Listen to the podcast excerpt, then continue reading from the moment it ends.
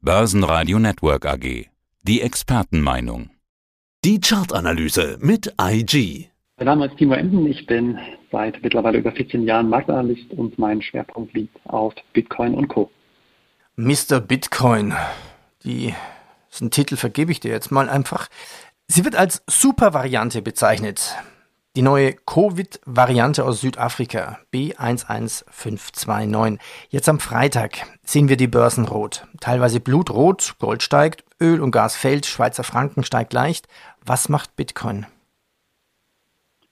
Ja, das Coronavirus, also besagte Mutante, ist spätestens heute in der alten Welt abermals von der Nebenbühne auf die Hauptbühne gerückt. Das kann man schon so sagen. Die Sorge über eine neue Coronavirus-Variante drosselt von diesem Hintergrund die Risikobereitschaft ganz klar. Und Bitcoin und Co. nehmen sich hier ein Stück weit die Aktienmärkte zum Vorbild, denn diese ja, sind auch am Korrigieren, kräftig am Korrigieren. Anleger kehren riskanteren Anlageklassen klassischerweise den Rücken, gehen vor diesem Hintergrund auf Nummer sicher. Die Furcht ist hier ganz klar, sollte die neue Virusvariante den bestehenden Impfschutz vor allen Dingen aushebeln, drohen angesichts eines potenziellen neuen Lockdowns in der alten Welt klar wirtschaftliche Einbußen im nicht unerheblichen Ausmaß. Das ist aktuell das Geschehnis und vielleicht auch ein wenig Überreaktion hier bei den Kryptowährungen, aber das spricht zumindest heute erstmal und wahrscheinlich auch in den kommenden Tagen ganz klar die Sprache negative Tendenz. Ist es wirklich die Meldung mit der Covid-Variante aus Südafrika? Mich überrascht das auch. Es hätte auch sein können, dass Bitcoin steigt. Oder hat sich damit bewiesen, Bitcoin ist keine Krisenwährung? Ja, das ist das klassische Problem in der Kryptowelt. Die Frage Vergleich zu Gold, Krisenschutz, alternative Anlageklasse, Fluchthafen etc. Davon muss man sich etwas freimachen. Hintergrund ist, dass Kryptowährung, sprich Bitcoin, ist und bleibt eine hochriskante, hochvolatile Anlageklasse. Und vor dem Hintergrund steuern Anleger auch heute beispielsweise Gold an, ja, über 1% im Plus, zwischenzeitlich sogar 1,5%. Das spricht hier eine ganz klare Sprache im Vergleich eben zum Bitcoin.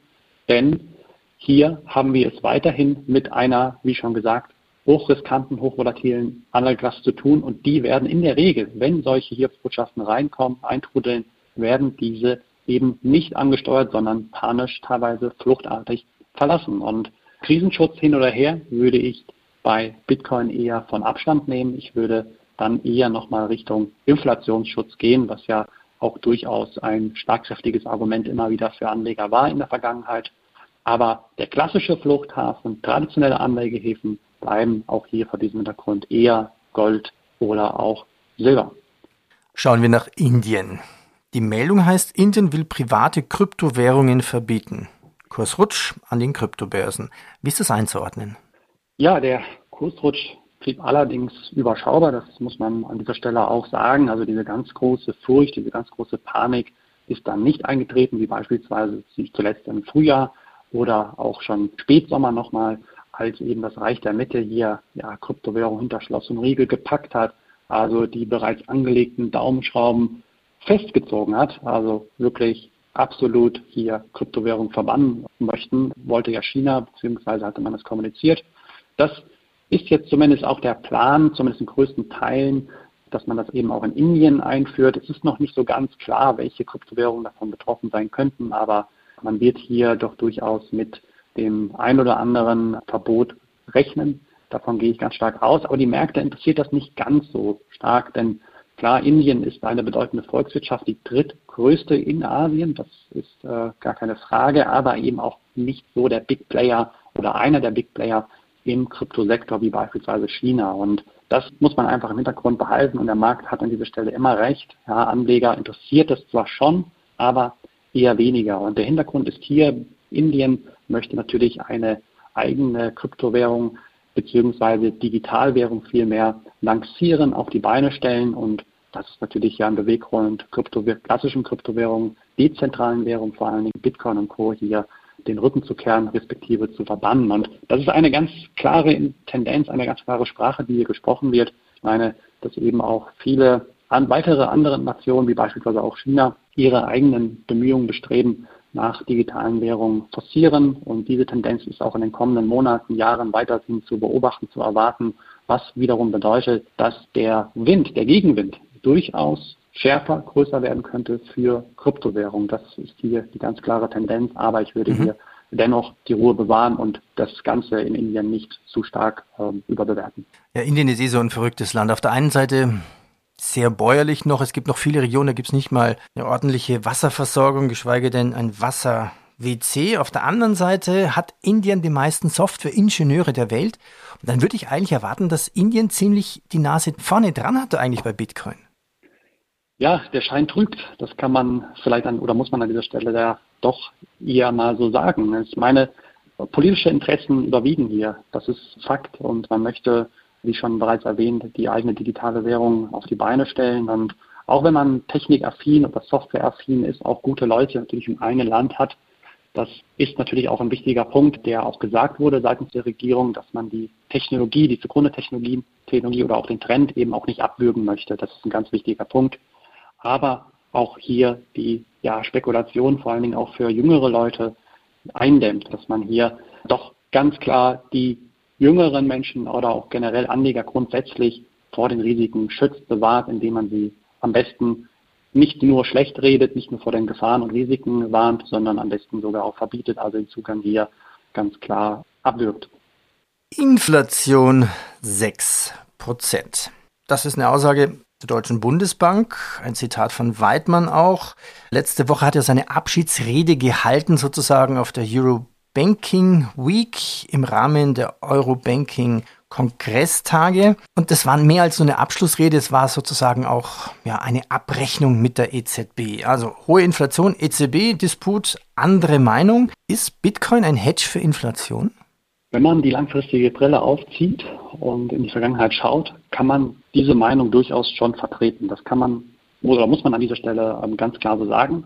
Ob man jetzt die 100 Prozent von einem Inflation oder auch Diversifikationshedge sprechen kann, dahinter würde ich erstmal ein Fragezeichen setzen, da uns natürlich auch hier allein von der Datenhistorie ja zu viele Daten fehlen, um eben auch valide Aussagen treffen zu können. Das sei an dieser Stelle nochmal betont. Aber Beispiel eben mit Ausbruch der Coronavirus-Pandemie in der westlichen Welt, Stichwort März 2020, haben wir es natürlich mit ja, fulminanten historischen Liquidität zu tun gehabt, seitdem der EZB einmal und natürlich auch der FED, der Federal Reserve.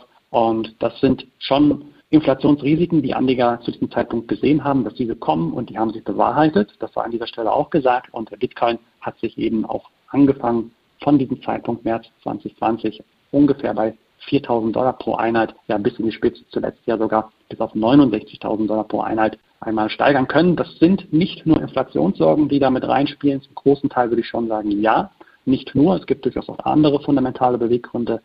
Aber Fakt ist, dass Anleger sich entgegen eben auch klassischen gestandenen Assets wie beispielsweise Gold oder Silber ja doch durchaus in letzter Zeit nach Anlagealternativen umgesehen haben, um sich eben auch stemmen zu können gegen diese Wertrisiken, gegen diese Thronwertrisiken und das muss man an dieser Stelle sagen, ist zumindest aus Anlegersicht vielleicht jetzt nicht ein hundertprozentiger stabilitätsversprechender Anlagehafen, aber zumindest jetzt angesichts der Inflation, der drohenden Inflation, ist hier oder sind hier Kryptowährungen immer wieder aufgefunden worden. Machen wir einen Preis- und Zeitstempel. Wo ist denn jetzt zum Zeitpunkt unseres Interviews der Preis für Bitcoin fallen oder steigen? Was ist die Tendenz? Und bis zum Jahresende ist es nicht mehr weit. Manchmal ist es ja auch vielleicht gar nicht so schlau, immer zu sagen, zum 31. da muss einfach ein Preisstempel her. Aber gibt es noch eine Jahresrallye oder könnte es eine geben? Ist nur nicht jetzt wahrscheinlich schwierig einzuschätzen. Ja, wir stehen aktuell bei roundabout 54.400 Dollar pro Einheit, also auch hier der tiefste Stand seit Mitte Oktober diesen Jahres. Das tut natürlich erstmal weh, entspricht ungefähr einem Minus von 6 Prozent. Auch andere Währungen, respektive aus dem zweiten und dritten Reihen, leiden natürlich auch hier kräftig, teilweise bis zu minus 10 Prozent, also zweistellig hier in der Minuszone. Und grundsätzlich würde ich aber an dieser Stelle auch eine Stichwort Jahresendregel nicht gänzlich abschreiben, zumal aber natürlich die Abwärtsrisiken an dieser Stelle jetzt ja deutlich größer geworden sind, Stand heute. Wenn wir jetzt die langfristige Brille die Monatsbrille auch hier weiterhin aufhaben, sind wir weiterhin in einem Aufwärtstrend. Das darf man nicht vergessen.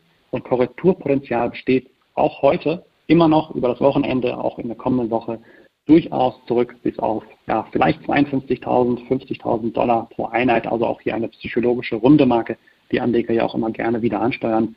Darauf sollte man sich gefasst machen, dass es heute doch durchaus oder eben übers Wochenende noch ungemütlich werden könnte. weil eben Anleger dazu neigen, gerade im Kryptowährungsmarkt panisch zu reagieren.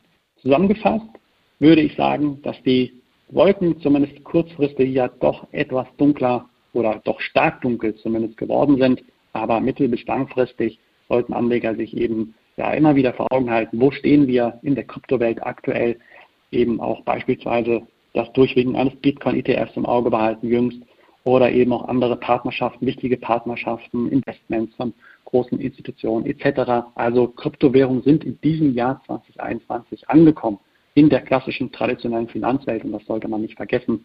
Und übergeordnet haben sich die Chancen für eine Jahresendrate natürlich hier durchaus eingedrückt, meiner Meinung nach. Aber abschreiben sollte man sie vor diesem Hintergrund nicht ganz. Timo, danke. Ich danke dir. Das war der Podcast von IG. Börsenradio Network AG. Das Börsenradio für Broker.